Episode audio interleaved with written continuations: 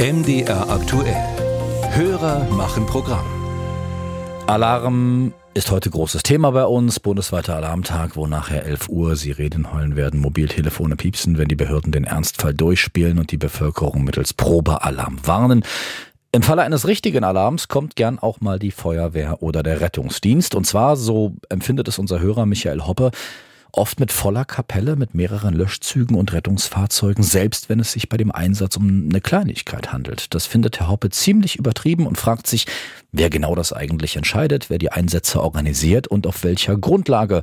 Ronny Arnold hat sich für uns umgehört in Leipzig. Feuerwehr und Rettungsdienst, wo ist der Notfallort? Im Stadion im Geithain. Wie heißt denn der Patient? Hm, was ist denn passiert? Aber ansprechbar ist er noch. Gut, Kollegen sind unterwegs. Dienstagvormittag in der Leipziger Einsatzzentrale von Feuerwehr und Rettungsdienst. Alle, die in Leipzig sowie den Landkreisen Leipzig und Nordsachsen den Notruf wählen, landen hier. Das Einzugsgebiet umfasst 1,2 Millionen Menschen. Mehrere sogenannte Disponenten sitzen hier am Telefon. Sobald es klingelt, wird eine standardisierte Abfrage gestartet, erklärt Lagedienstführer Florian Sachse. Umso schwerwiegender die Situation ist, umso weniger Fragen werden gestellt. Das heißt also, für Notarzteinsätze werden weniger Fragen gestellt als für Rettungsdiensteinsätze. Und selbe ist eben auch bei der Feuerwehr. Wird also am Anfang sehr schnell eingegrenzt. Ist es ein Brand, technische Hilfeleistung, eine ABC-Gefahr? Schnell wird geklärt, so Sachse, ob ein akuter Notfall vorliegt oder nicht. Also ist etwa die verunfallte Person ansprechbar, der Unfall leicht oder schwer, brennt ein Haus oder nur eine Mülltonne. Anhand dieser Infos wird entschieden, wer zum Einsatz ausrückt. Wenn der Disponent an dem Punkt ist, wo er sagt, das klingt hier komisch, hier könnte mehr dahinter stecken, wird er immer einen höheren Mittelansatz wählen. Man sagt immer so schön, abgebrochen ist schnell, zu wenig ist schwer zu kompensieren. Die Regeln dafür stehen in der Alarm- und Ausrückeordnung.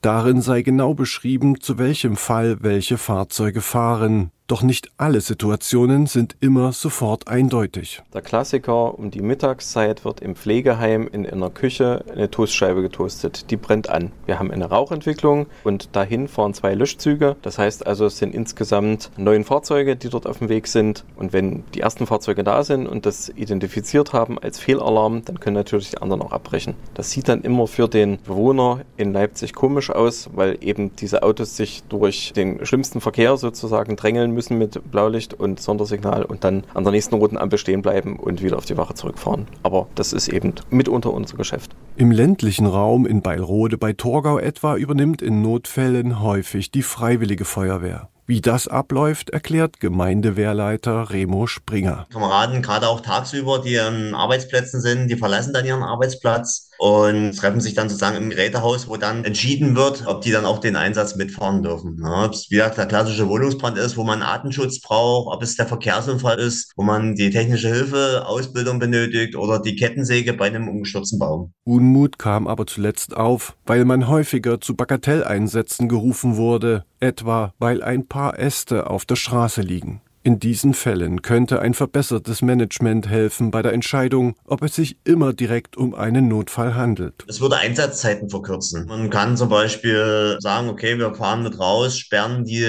Straße ab, bis die Kollegen der Straßenmeistereien da sind, die dann die Beseitigung vornehmen oder die Polizei, die dann die Straßensperrung weiterführt, sodass die Freiwilligen Feuerwehr dann auch wieder schnell zurück an ihre Arbeitsplätze können. Dafür könnten sich aus seiner Sicht häufiger beteiligte Behörden, Behörden, vom Straßendienst über Natur bis Tierschutz in Zukunft einfach noch besser vernetzen.